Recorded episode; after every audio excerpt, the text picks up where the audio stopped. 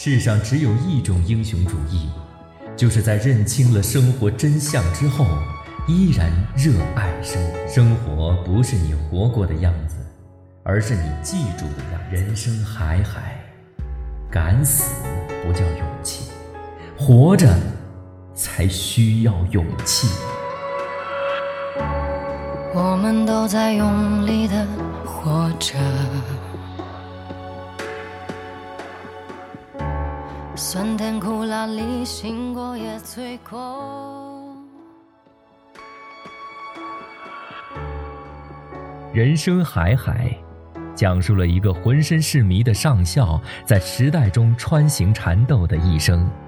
离奇的故事里藏着让人叹息的人生况味，既有日常滋生的残酷，也有时间带来的仁慈。请听长篇小说。人生海海，作者麦家，演播夏帅。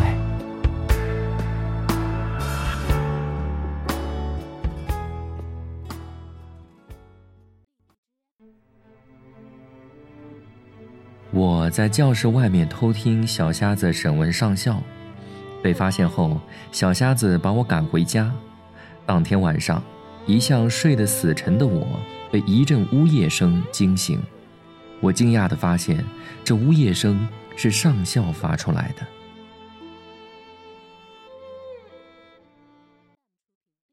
第十三集，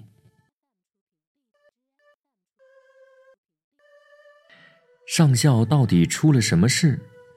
我第一想到的是猫，猫出事儿了，跑了，不是死了，跑了应该大家去找才对。不死了，猫也不至于这样子呀，这是天塌下来的样子。再说了，死了猫，小瞎子也不会放它出来。于是，我想到他那个白发苍苍的老母亲，会不会是他死了？老太婆病病歪歪的，还整天不着家，四面八方的烧香拜佛，神神叨叨的，是快死怕死的样子。想到这里，我心里头反而宽松下来，因为这跟我家没关系。我愣着想着，一红一黑的烟头像鬼火，一屋一夜的声音像鬼哭。如果真是那个刀老太婆死了，村子里倒是少了一个多嘴的人。她有些爱管闲事儿，平常看见我们调皮捣蛋，不是横加指责，就是念阿弥陀佛吓我们。我胡思乱想着，不知道到底发生了什么事，也不知道接下来会发生什么事，只希望有人出来发话，尽快给我一个答案。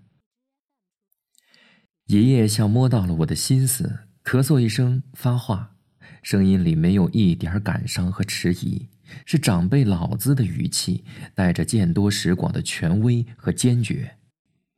不走，笃定死路一条。要走，赶紧走，否则呀，晚了就走不成了。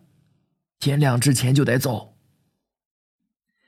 接着是父亲的声音，低落、沉缓、落寞的，仿佛掺着上校的泪水。是呀，走吧，死在这小畜生身上值不得。父亲想拉上校起身，上校却不配合。不动，赖着，像被灶沿吸住似的。爷爷立起身，催促道：“赶紧走，还要收拾东西，不能耽误了。”哎呀，快起来，走啦，走啦！上校似乎从梦里醒来，丢了魂似的站不稳，一边机械的呢喃着：“走，走去哪儿啊？”声音嘶哑、胆怯、茫然、孤苦，这哪像是他？平时他总是给别人解决问题、排忧解难、教人这个那个，有时气定神闲，有时神气活现。现在却这般的怯懦惶惶，无头苍蝇一样。爷爷讲：“天下那么大，哪儿不能走啊？非要走一条死路。”父亲讲：“你外面的朋友那么多，你走到哪儿不行啊？去哪儿都比在这儿等死强。快走，快走吧，没时光耽误了。你赶紧拉他走，天亮就走不成了。哎呀，快点！我从爷爷红旺的烟头中依稀看到上校被父亲拉起身。我知道他们要出来，连忙回到厢房，闪在门后躲着，这样可以正面看到他们出来。没一会儿，他们果然开门出来，从黑暗里走出来，走进月光里。月光又冷又亮，我看到父亲拽着上校的手臂，牵着，爷爷在后面压着、赶着，有时推着，不准他停下来。就这样，上校亦步亦趋，跟着父亲，耷拉着脑袋，勾着腰，将手将脚的，深一脚浅一脚的，停停走走，向大门移去、挪去。出门的时候，他双脚甚至连门槛都迈不过去，差点被门槛绊倒。他像一下子变成了比爷爷还要老迈的老头子，像发生的事情把他迅速报废了。这是我在村里面最后一次见到他。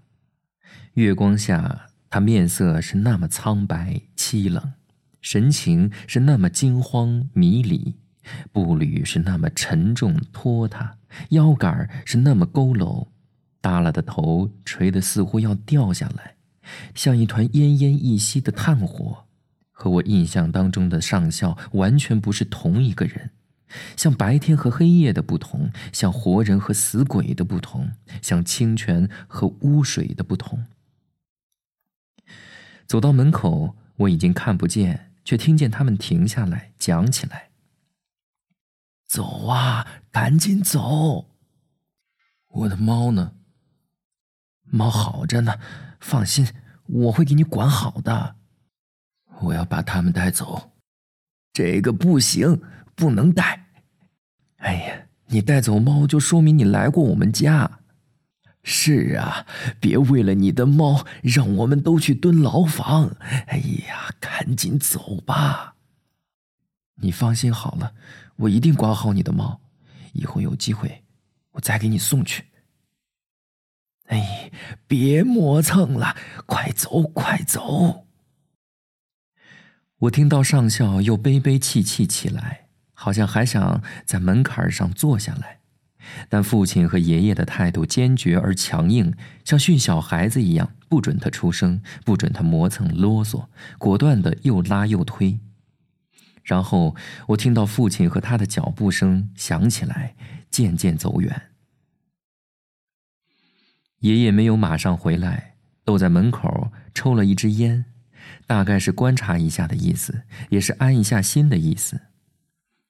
等他回来，看到并知道我刚才一直在偷听偷看，他安下去的心瞬间又沸腾起来。长这么大，我没见过爷爷对我发这么大火。他一直很宠我，不像父亲会打我骂我。在我挨打受骂的屈辱史上，爷爷扮演的一向不是凶手，凶手总是父亲，母亲有时是帮凶，爷爷总是保护我，安抚我。是罩着我的大佬的角色，但这回爷爷干脆利落的出手了，狠狠的扇了我一巴掌，压着嗓子对我怒吼：“你给我听着，你给我记牢了，你什么也没有看见，你做梦了，知道吧？”我没明白爷爷的意思，傻乎乎的强调我确实看见了。我的愚蠢激怒了爷爷，他一把揪住我的耳朵，穷凶极恶的警告我。把他全忘了，忘了，忘得干干净净的，像什么也没有看见一样，知道吗？爷爷死死的揪住我的耳朵不放，越揪越紧，像把它撕下来一样。我大声叫痛，他依然不松手，骂我：“痛算什么？如果你不把他忘得干干净净的，是要死人的，我们全家都得死。”我知道出了大事，可我对他一无所知。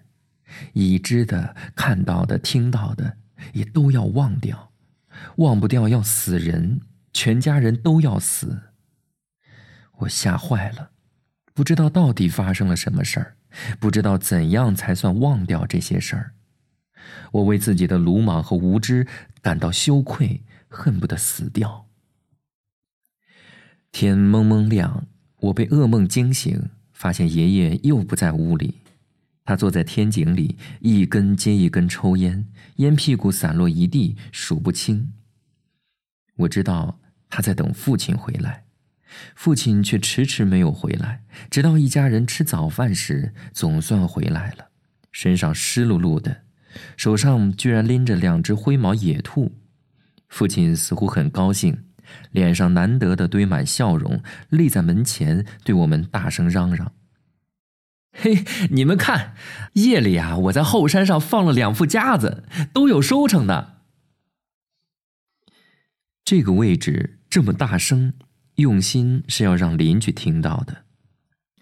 我看到两只野兔身上没有一处伤，他们可能是父亲在送上校不知去哪儿的回来的途中，不知在哪个猎人手上买的。父亲这么刻意掩盖事实，让我更加确信爷爷对我的警告绝非危言耸听。我必须忘掉夜里所看到的、听到的一切。如果有人问我父亲昨晚去哪儿了，我只能说他去山上狩猎了。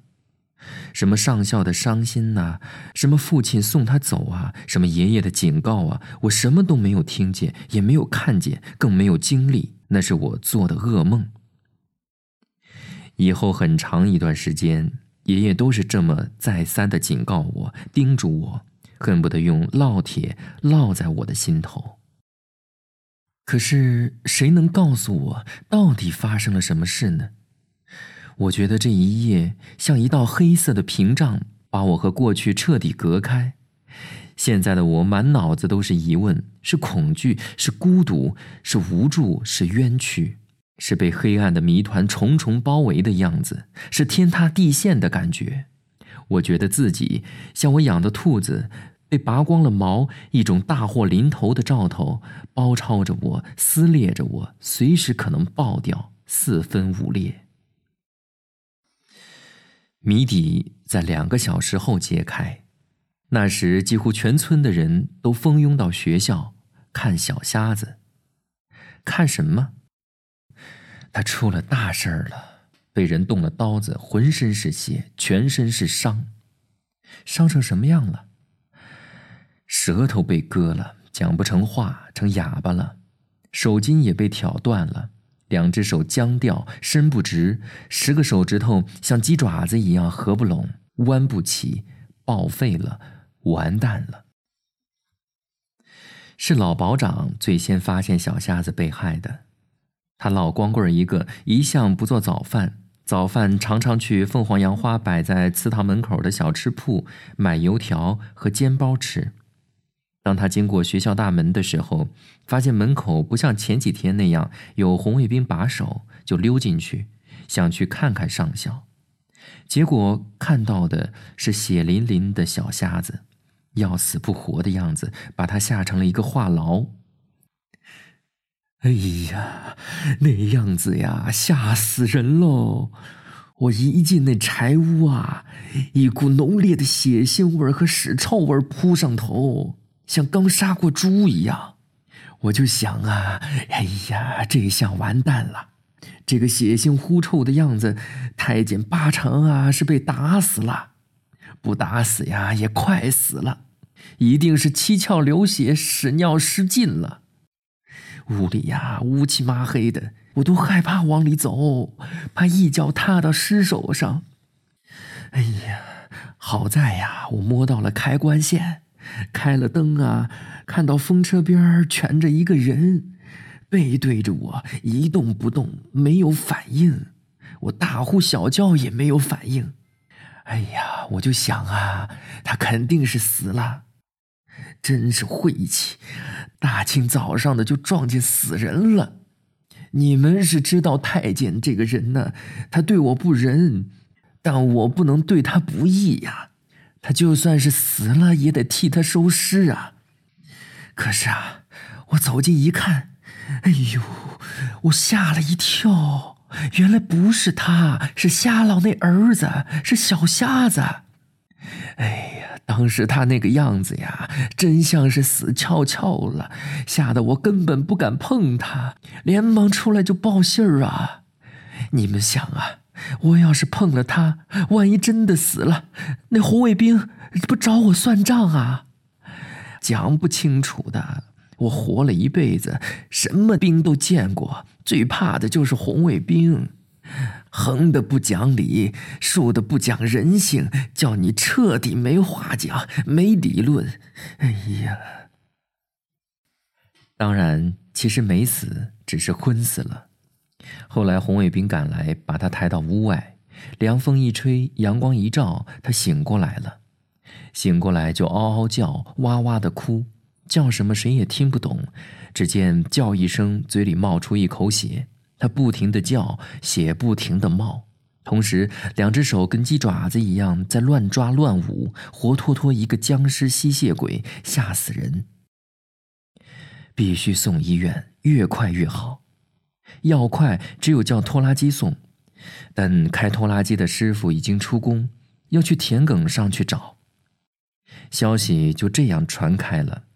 等拖拉机开来的时候，学校里已经乌泱泱的都是人。比开批斗会的时候人还多，我当然也是其中的一员。老实说，看到小瞎子那副鬼样子，我马上想到的就是上校下的手。只要是有点常识的人都想得到，好多事是和关系明摆着的。用后来胡司令的话讲，上校作案的证据比比皆是。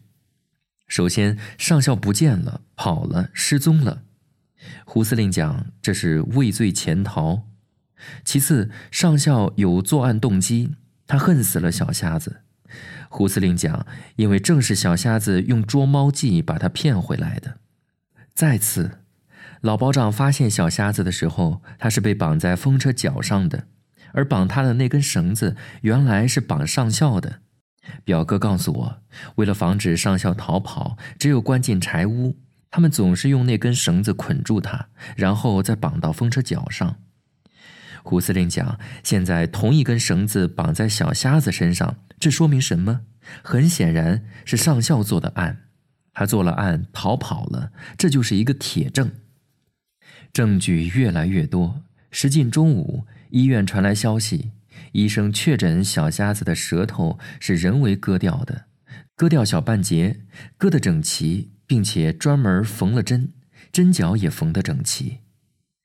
手为什么僵掉呢？是因为手筋被切断了，切的位置很准，不上不下，不多不少，恰到好处。医生讲，人的舌头是血管最密集的地方，如果任伤口敞着不缝针，病人可能因失血过多而致死。总之，这不是一般人干得了的，得有专业的工具、知识和技术。无疑，这又是一个铁证。村里只有杀猪、杀鸡、屠牛、宰羊的那些刀具，谁有这专门的工具、知识和技术呢？只有上校，人家是金一刀，一等一的外科医生，前半辈子是专业干这行的。至此，胡司令完全确定上校就是案犯，便向公安局报案，并组织红卫兵抓捕上校。公安局派出两名民警，带着村里的十多位基干民兵，在村里村外找，家家户户查，山上山下搜。我们家是首先来的，一名民警和两个民兵坐在钱塘八仙桌前，找父亲和爷爷问了一通话。父亲不慌不张，有问必答，答的都是编的瞎话，却是有证有据。捕兽的夹子，带了血迹的野兔子。泥泞的鞋子，还有隔壁邻居和路人的证词，人证物证都有，甚至连兽证都有，就是上下留下的那两只猫。父亲叫出了两只猫，对公安民警振振有词：“村子里谁不知道，这是他的心肝宝贝。他要是来过我家，这两只畜生早被领走了。”爷爷接着父亲的话讲，排出了一长串的所以。他呀，宁愿留下自己的性命，也不会留下这两只畜生。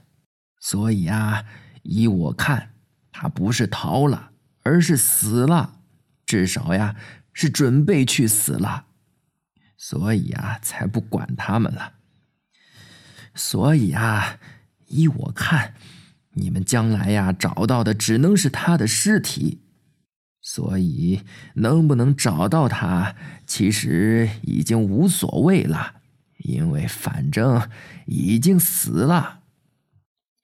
我躲在厢房里听爷爷和父亲讲，听得心惊肉跳，只怕民警发出破绽，也怕民警来找我盘问。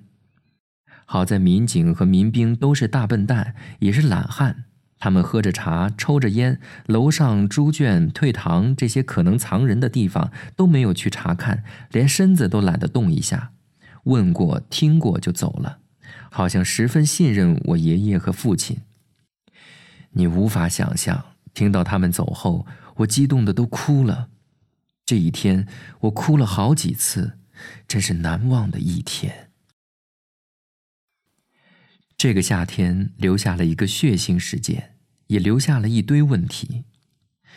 以后很长一段时间，我都在问同一个问题：上校为什么要那样做？既割小瞎子的舌头，又挑他的手筋，割了就割了吧，怎么又给他的伤口缝针？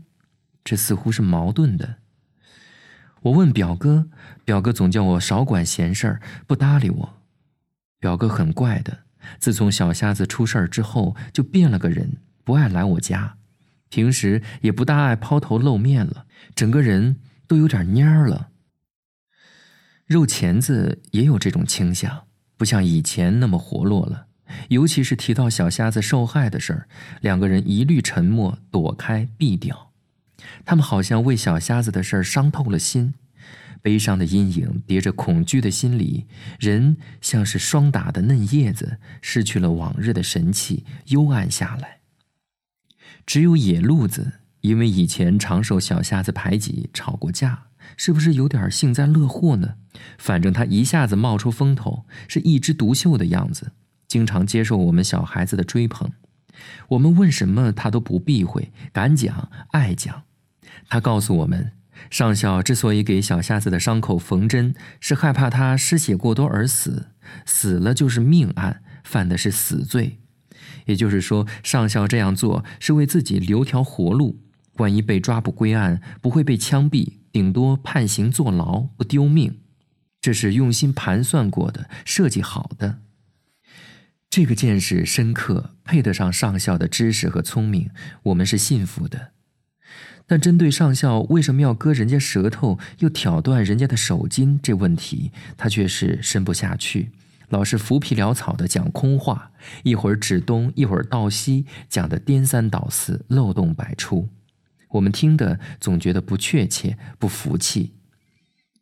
要是以前，我一定会去问爷爷，我相信他一定会给出确切的答案。我爷爷和一般老人不一样，他见多识广，能说会道。我爷爷是一个民间的思想家、哲学家、评论家，是我课堂外的同学和老师。我们同床共寝，相濡以沫。我给他暖脚，他给我暖心。一个个漫长的冬夜，一个个纳凉的夏夜，我问过他无数无数的问题，什么问题我都可以问，什么问题也都难不倒他。但面对这个问题，上校的问题，上校的所有的问题。从此，我不但不能问，甚至不想问。这是爷爷在那个夏天给我立的死规矩。事实上，从那以后，我们家连上校的名字都极少提，谁提都要吃白眼儿，甚至耳光，好像他是我们祖宗八代的仇人，要不就是我们一家都是势利小人，薄情寡义，专干过河拆桥、人走茶凉的事儿。